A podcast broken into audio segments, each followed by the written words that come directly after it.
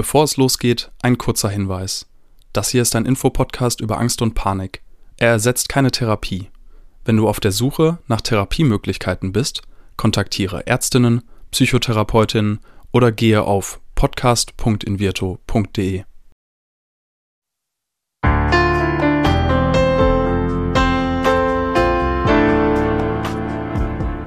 Herzlich willkommen bei Keine Panik, dem Angstpodcast von Invirto.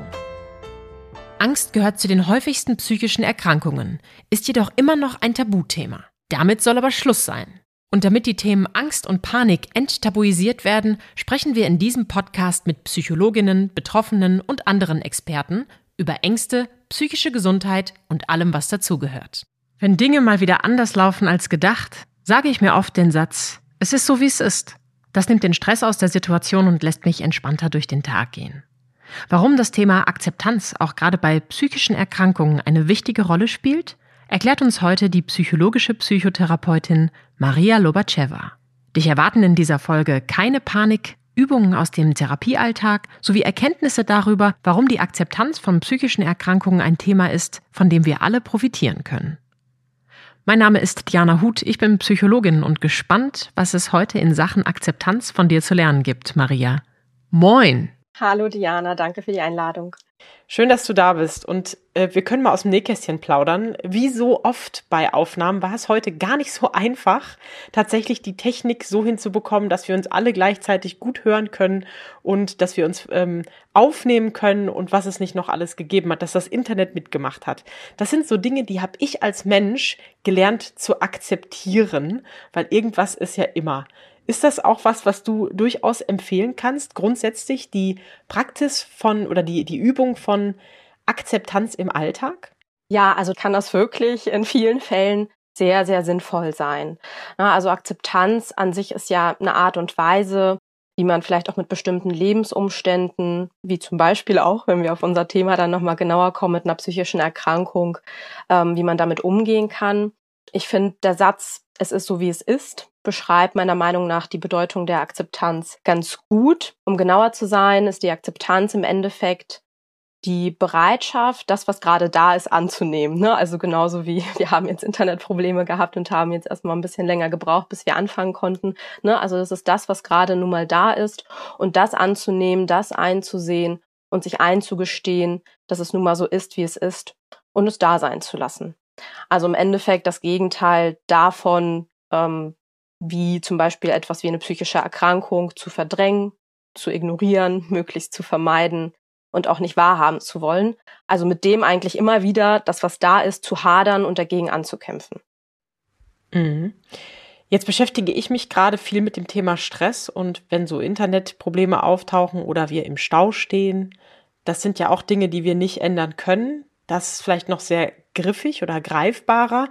Auch körperliche Erkrankungen wie ein gebrochenes Bein oder Schmerzen, die wir haben, glaube ich, da ist es, fällt es uns irgendwann dann doch mal auf, dass es hilfreich sein könnte, das einfach zu akzeptieren und jetzt nicht ständig darüber nachzudenken. Wenn es um diesen diffusen Begriff der psychischen Erkrankungen geht, dann wird das ja einfach noch mal ein bisschen komplexer. Kannst du noch mal genauer in Bezug auf die psychischen Erkrankungen sagen, was hier Akzeptanz bedeuten kann und warum es dafür auch so wichtig ist? Um ein bisschen auszuholen, um diese Frage zu beantworten, ähm, ist es genau erstmal wichtig zu verstehen, warum Akzeptanz überhaupt an sich wichtig ist. Ich finde, sie ist wichtig, weil sie aus meiner Sicht eine Voraussetzung für Veränderungsprozesse ist.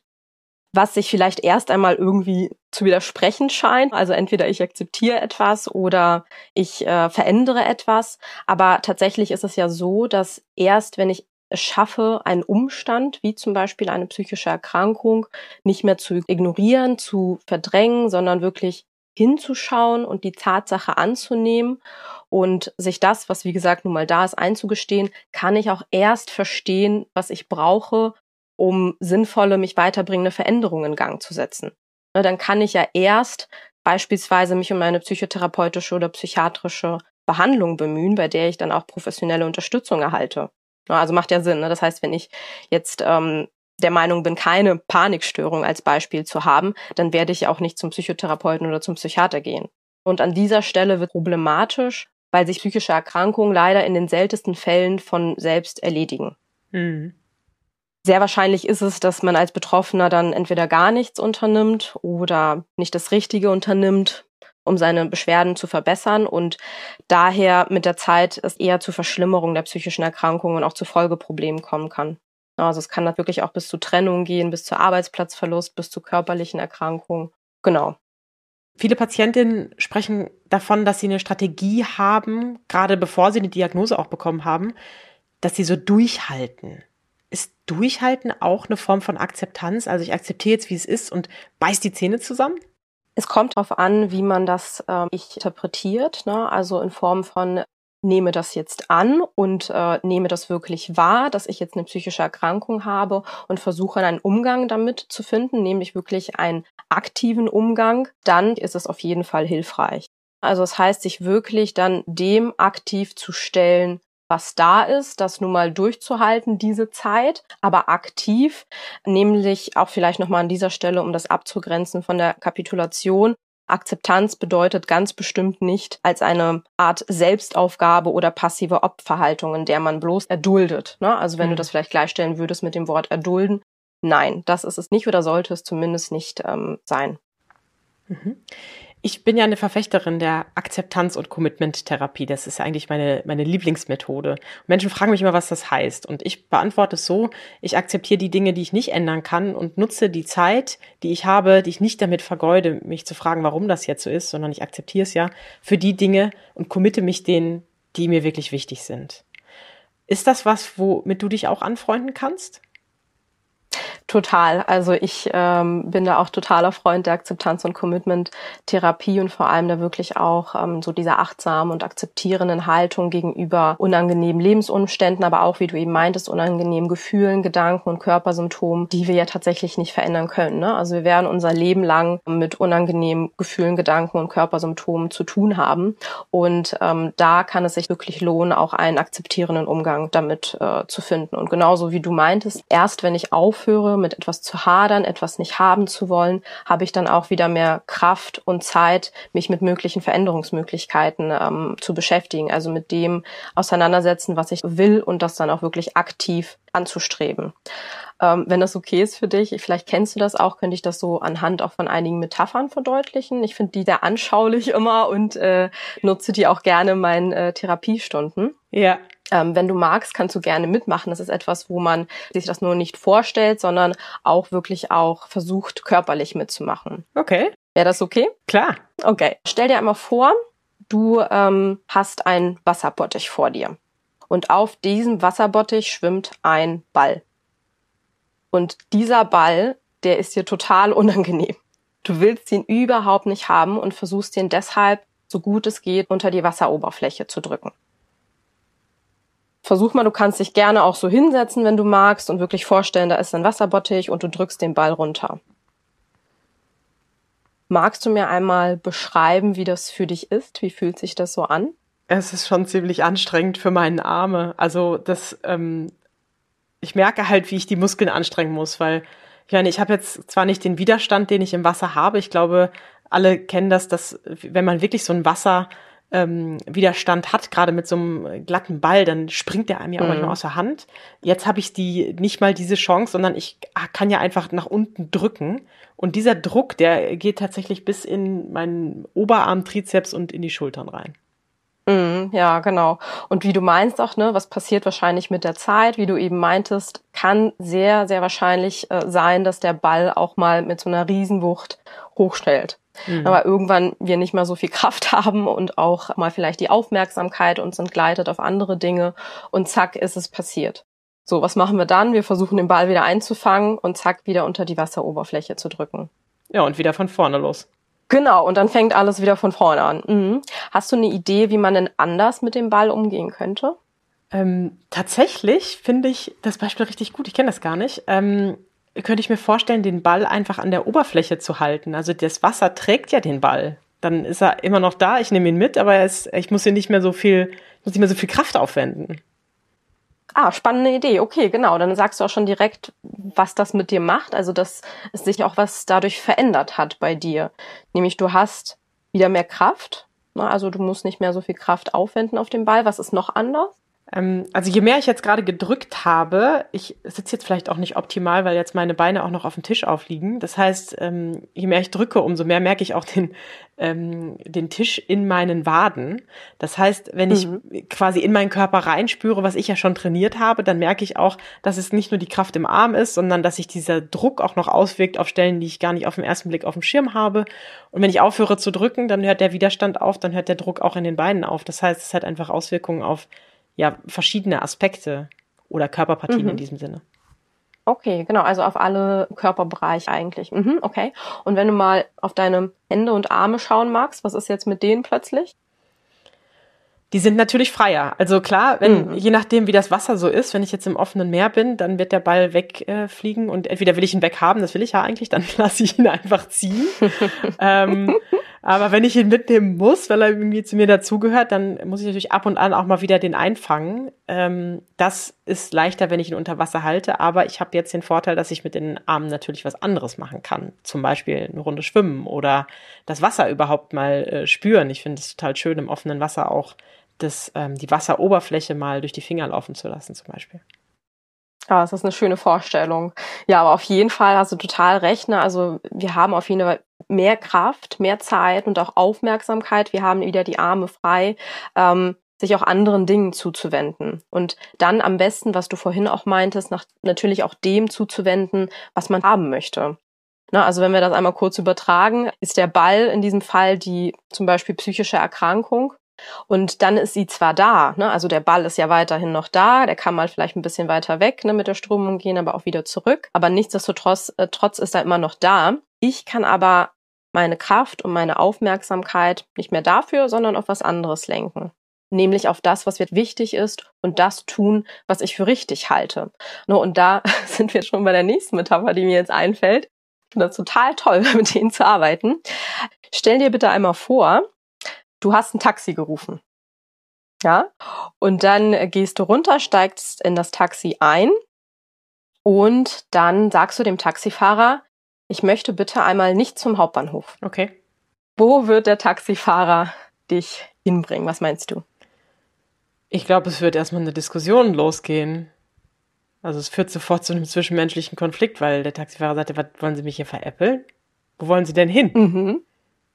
Ja, Genau, super, genau die richtige Frage. Ne? Das heißt, ich komme mit dem, was ich nicht will oder wohin ich nicht will, nicht viel weiter. Ja. Ne? Also wichtig ist es, sich auf das zu fokussieren, beziehungsweise erstmal überhaupt zu wissen und sich damit zu beschäftigen, was will ich denn eigentlich? Ne? Also zum Beispiel statt äh, sich ständig damit zu beschäftigen, ich möchte keine Depression haben, warum habe ich diese Depression, die soll bloß weggehen, ähm, zu schauen, was möchte ich denn wieder tun? Zum Beispiel ah, okay, ich möchte wieder meinem Hobby Gitarre spielen nachgehen, so als Beispiel. Voll gut. Also ich merke gerade richtig, ich beschäftige mich ja irre viel mit genau diesen Metaphern und ich kannte beide noch nicht. Also ähm, wieder einmal eine Bestätigung dafür, wie gut solche Metaphern und Illustrationen einfach uns helfen können, um auch die Perspektive einfach mal zu ändern. Gerade die, diese Aussage, ich möchte nicht zum Hauptbahnhof, irritiert äh, mich und ich glaube uns alle ja erstmal, weil das würde ja wahrscheinlich niemand der bei Verstand ist, machen. Und gleichzeitig ist es genau das, was wir mit unseren psychischen Erkrankungen, Problemen und Schwierigkeiten immer wieder permanent tun, ohne dass wir es vielleicht auch merken. Ja, genau. Also das ist aber auch zunächst einmal ja total menschlich und naheliegend, mhm. dass wir erstmal irgendwas Unangenehmes gar nicht haben wollen. Ne? Also wer möchte denn schon eine psychische Erkrankung haben? Oder wenn wir auf die Ebene der Gefühle und Gedanken oder Körpersymptome gehen, wer möchte denn schon Herzrasen haben? Wer möchte denn schon Angst erleben? Und daher könnte man das tatsächlich auch als eine Art Schutzreaktion sehen, die kurzfristig leider in Anführungsstrichen ja auch dazu beitragen kann, dass es uns kurzfristig wirklich besser geht. Langfristig aber wirklich zu häufig negativen Konsequenzen führt. Und es ist gar nicht so leicht, unser Verhalten an so langfristigen Zielen auszurichten. Ne? Häufig sind die kurzfristigen Ziele ja wirklich auch näher dran. Ne, als Beispiel, ich meine, das kennt jeder, so zum Beispiel aus der Schulzeit, das Dilemma, ähm, dass wenn eine Klassenarbeit ansteht, man sich ja fragen muss, setze ich mich jetzt ran, lerne ich jetzt dafür oder gehe ich doch lieber mit Freunden aus? Und da ist die Frage, was ist mir tatsächlich in diesem Punkt wichtiger, ne? kurzfristig, dass es mir jetzt besser geht, dass ich mich besser fühle, Freude fühlen kann oder jetzt erst einmal kurzfristig das Negative auszuhalten, dass es jetzt nervig ist und ich mich anstrengen muss, um zu lernen, um dafür aber eine gute Note zu schreiben und vielleicht dann ne, noch längerfristiger im Voraus gedacht, dann das Abi zu schaffen oder so. Und dasselbe ist auch mit äh, psychischen Erkrankungen. Ne? Also die Frage ist, setze ich mich jetzt wirklich mit meiner Depression aktiv auseinander, gucke ich hin, damit es mir langfristig besser geht? Oder entscheide ich mich dazu jetzt wegzuschauen, damit es mir jetzt erstmal, also ich würde nicht sagen besser geht, sondern dass ich mich jetzt erstmal nicht mit dem Unangenehmen, nämlich der depressiven Symptomatik auseinandersetzen muss. Du sprichst jetzt gerade davon, dass es hilfreich sein kann, sich mit der eigenen Erkrankung auseinanderzusetzen. Und ich frage mich natürlich so ein bisschen, ob das immer hilfreich ist oder manchmal den Fokus dann doch wieder auf die negativen Gedanken holt. Und deshalb, glaube ich, machen es viele Menschen auch nicht. Also wie können wir da in die Richtung kommen, dass das vielleicht auch eine gesunde und eine hilfreiche Haltung ist? Also dafür, um diese Frage zu beantworten, müssen wir vielleicht uns erstmal auch noch mal ein bisschen damit beschäftigen, warum sonst noch schwierig sein könnte oder was uns abhalten könnte, davon sich eine psychische Erkrankung einzugestehen. Okay. Ich würde auf jeden Fall sagen, dass ähm, eine teilweise schwere Nachvollziehbarkeit eine wichtige Rolle spielt. Vielen fällt es schwer, etwas als Erkrankung anzuerkennen, was man nicht sehen kann. Mhm. Ja, also wenn wir als Beispiel die Panikstörung nehmen, äh, wenn wir plötzlich äh, wie aus heiterem Himmel Panikattacken haben, die mit äußerst starker Angst und entsprechenden Körpersymptomen wie Herzrasen, Schwitzen, Atemnot verbunden sind, dann finde ich, ich es erstmal total nachvollziehbar, dass man direkt denken könnte, irgendwie stimmt was mit mir nicht. Also körperlich vor allem. Und ähm, dass wir dann zum Arzt gehen und auch wenn dann eine körperliche Ursache für die Symptome gefunden sein könnte, dass es trotzdem weiterhin schwerfällt nachzuvollziehen, dass körperliche Symptome eine psychische Natur haben können. Mhm. Also zum Beispiel durch Gedanken oder beziehungsweise über den Umweg der Gefühle körperliche Symptome sogar auslösen beziehungsweise verstärken können. Wenn wir jetzt zum Beispiel annehmen, wir nehmen unseren Herzschlag bewusst wahr, weil wir zufällig die Aufmerksamkeit darauf gelenkt haben, dann könnte ja so ein Gedanke kommen wie, oh Mann, schlägt das Herz jetzt irgendwie doller als sonst? Könnte damit irgendwie was nicht stimmen? Dadurch wird das Gefühl Angst ausgelöst und äh, dadurch wieder evolutionär bedingt automatisch eine Reihe von Körpersymptomen, wie zum Beispiel auch Herzklopfen, Schwitzen, Zittern, Atemnot. Und ein solcher Mechanismus ist erst einmal für viele nicht so leicht nachvollziehbar. Das ist ja auch diese Angst vor der Angst, von der wir immer sprechen, im Grunde, oder? Genau. Also die, ich habe die Angst davor, dass ich jetzt eingeschränkt bin, dass ich wieder schwitze, dass ich dann erst recht da beobachtet werde und bewertet werde, dass man in diesen Gedankenkarussellen gefangen ist.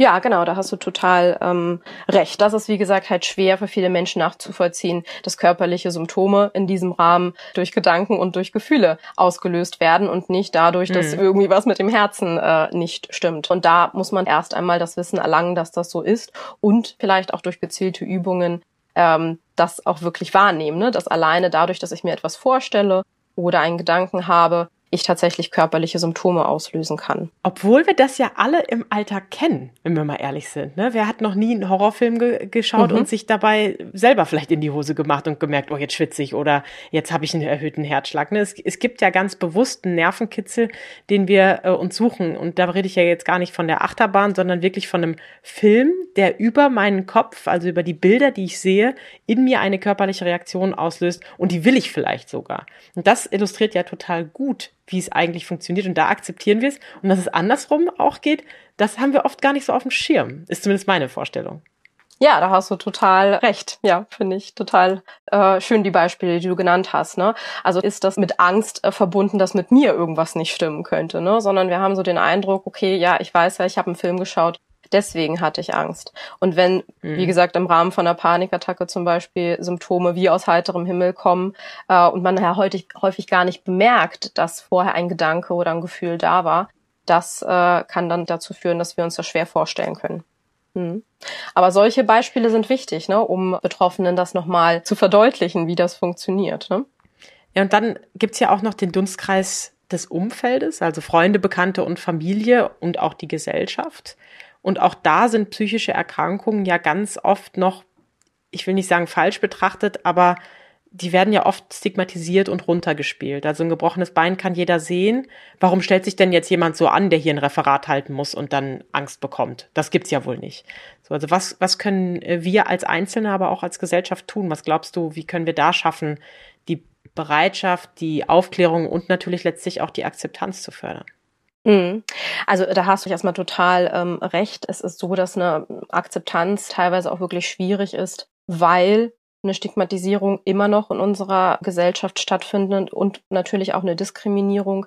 Leider herrscht in der Allgemeinbevölkerung immer noch ein sehr negatives Bild von psychischen Erkrankungen, den Behandlern, aber auch den Behandlungseinrichtungen. Leider ist es immer noch die Regel als die Ausnahme, dass Menschen mit psychischen Erkrankungen mit negativen Vorurteilen belegt sind. Mhm.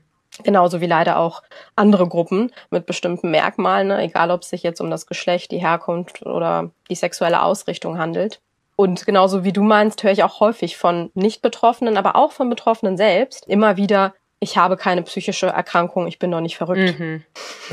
Oder solche negativ getönten Begriffe wie Klapse oder Irrenhaus äh, sind leider echt immer noch nicht aus der Mode gekommen, äh, wenn ich das so sagen darf. Ja, total. Und verbessern natürlich das Image überhaupt nicht. Es besteht häufig auch nicht die unberechtigte Angst von Freunden und Bekannten, Arbeitskollegen oder im Sportverein, egal wo, als, wie gesagt, verrückt, vielleicht sogar als unberechenbar oder sogar als gefährlich teilweise ähm, und auch als Last abgestempelt zu werden und die Sorge, die Kontakte zu verlieren und ausgegrenzt zu werden. Und auch, mhm.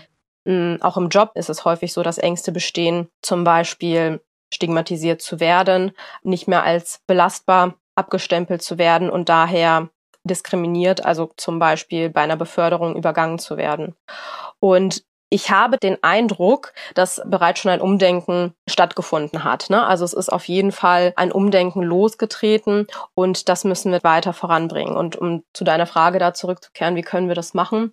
Also ich finde, äh, dass es ganz klar durch Wissensvermittlung stattfinden muss. Also ich habe den Eindruck, dass Menschen einfach viel zu wenig noch über psychische Erkrankungen, über Entstehung von psychischen Erkrankungen, über Behandlungsformen, äh, über die Behandler selbst. Ne? Wir hatten ja auch eine Folge bei euch, was ist ein Psychotherapeut, was ist ein Psychologe, aus mhm. Psychiater. Da ist noch viel Aufklärungsbedarf da. Und wir haben auch eine Folge, wenn ich die Werbung noch mal kurz machen darf, äh, zum Thema Angst und psychische Erkrankungen am Arbeitsplatz. Auch das ist äh, ja ein sehr heikles Thema, wie du gerade auch noch mal äh, deutlich gemacht hast. Total. Vielleicht enden wir aber noch mal mit so einer anderen Richtung. Also wirklich, was, wie können wir uns in Situationen verhalten? Und da habe ich ein ganz konkretes Beispiel gerade im Kopf.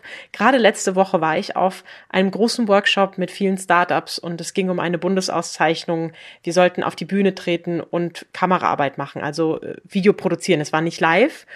Und es war für viele Menschen sehr, sehr schwierig. Und es gab eine Person, für die war es besonders schwierig. Das hat sie sozusagen auch Transparenz schon deutlich gemacht. Das haben aber, glaube ich, nicht alle mitbekommen.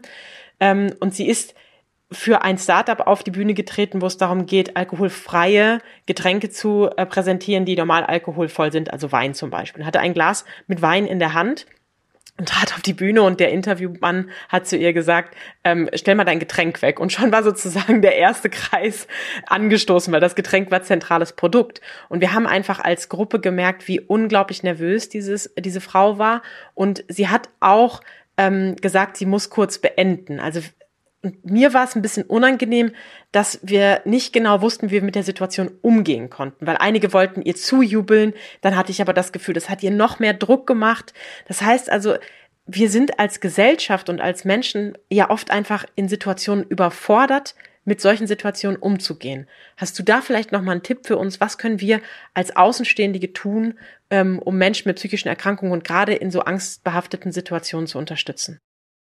Also kann schon auch sehr individuell sein, was die ähm, Person gerade in dem Moment braucht. Und da ist es tatsächlich sehr hilfreich, offen auf die Person zuzugehen und äh, zu fragen, ob es gerade irgendeine Unterstützung äh, braucht und in welcher Form. Mhm. Also würde ich jetzt äh, zu diesem Beispiel sagen. Und ansonsten allgemein können wir, wie du auch meinst, alle dazu beitragen, Menschen mit psychischen Erkrankungen zu helfen, indem wir als egal ob es Familienangehörige, Freunde, Bekannte, die einfach merken, dass etwas nicht stimmt, sich dem Freund, Partner, Arbeitskollegen oder überhaupt jemanden, den man gar nicht kennt, aber merkt, dass irgendwie was nicht stimmt, der vielleicht Unterstützung braucht, das wirklich auch offen anzusprechen, darüber zu reden, wie gesagt, die eigene Unterstützung anzubieten und auch ermuntern dann, sich auch professionelle Unterstützung zu holen, wenn man meint, da kommen wir alleine sozusagen nicht mehr weiter. Mhm. Und gegebenenfalls vielleicht auch sich selbst informieren und vielleicht, wenn man merkt, vielleicht auch als Angehöriger, mir geht's auch nicht gut damit und ich weiß gar nicht, wie ich damit umgehen soll, sich da auch Unterstützung zu suchen, weil man ja häufig auch als Angehöriger, wie gesagt, nicht weiß, wie man damit umgehen soll. Total. Meine Strategie ist immer Fragen stellen, also auch in der speziellen Situation zu gucken, mhm. was brauchst du gerade, was würde dir jetzt am meisten helfen in dieser unangenehmen Situation? Sollen wir dir zujubeln oder sollen wir uns lieber umdrehen? Wie können wir dich unterstützen? Denn für mich gilt dann immer das Tempo der Person, die gerade die Herausforderung hat. Und ähm, witzigerweise hatte der ähm, Interviewpartner nicht geschnallt, dass dieses Weinglas einen Sinn hatte. Und ich habe es dann mich doch noch getraut, sie zu fragen, ob sie das nicht präsentieren wollte. Und dann hat sie gesagt, ja, eigentlich schon. Und dann habe ich noch mal, bin ich noch mal nach vorne gegangen und habe gesagt, eigentlich ähm, würden wir gern noch mal das, den Take mit dem Weinglas machen. Und sie hat sich so bedankt hinterher bei mir, weil sie einfach gemerkt hat, dass das etwas war, dass sie sich selber nicht getraut hat anzusprechen. Und ich habe mich nicht getraut, es übergriffig zu sagen, wenn sie auf der Bühne steht, sondern sie selbst persönlich gefragt. Und das wäre sozusagen mein Tipp an der Stelle, wirklich einfach nochmal Fragen stellen, was diese Menschen in den schwierigen Situationen am meisten brauchen. Genau, hast du total recht, bin ich vollkommen bei dir. Ja. Jetzt haben wir sau viel über Akzeptanz gesprochen, über Möglichkeiten mit psychischen Erkrankungen umzugehen und wie hilfreich das ist. Hast du noch etwas, was du als Botschaft mit nach draußen geben möchtest? Also von mir als Appell nochmal zum Schluss. Es ist so, dass äh, in Deutschland ungefähr, wenn ich mich nicht irre, jeder vierte Erwachsene an einer psychischen Erkrankung im Laufe eines Jahres leidet. Ungefähr 20 Millionen Menschen und ihre Angehörigen sind im Laufe eines Jahres betroffen. Und das finde ich immens. Daher finde ich, dass jeder sich Gedanken machen sollte, wenn es mich mal treffen sollte oder meine Frau, mein Mann, mein Kind, mein Freund oder Freundin, wie möchte ich, dass mit mir oder mit ihnen umgegangen wird. Und äh, so sollte ich dann bitte auch mit anderen Menschen umgehen. Und das wäre wirklich mein großer Appell an unsere Mitmenschen. Du bist nicht allein. Kleiner Gänsehautmoment zum Schluss mit Maria. Vielen, vielen Dank für deine Einblicke in deine Arbeit, für deine Erfahrung und für deine Aufklärung zum Thema Akzeptanz. Sehr gerne. Vielen Dank für die Einladung nochmal. Dieser Podcast wird präsentiert von Invirto der Therapie gegen Angst. Wenn auch du oder jemand aus deinem Umfeld unter Ängsten leidet, dann kann die Invirtu-Therapie eine mögliche Hilfe sein. Erfahre unter invirtu.de mehr über die erste vollständig digitale Therapie gegen Angst. Wenn euch die Folge gefallen hat, abonniert unseren Podcast und seid auch das nächste Mal wieder dabei, wenn es heißt Keine Panik, der Angst-Podcast.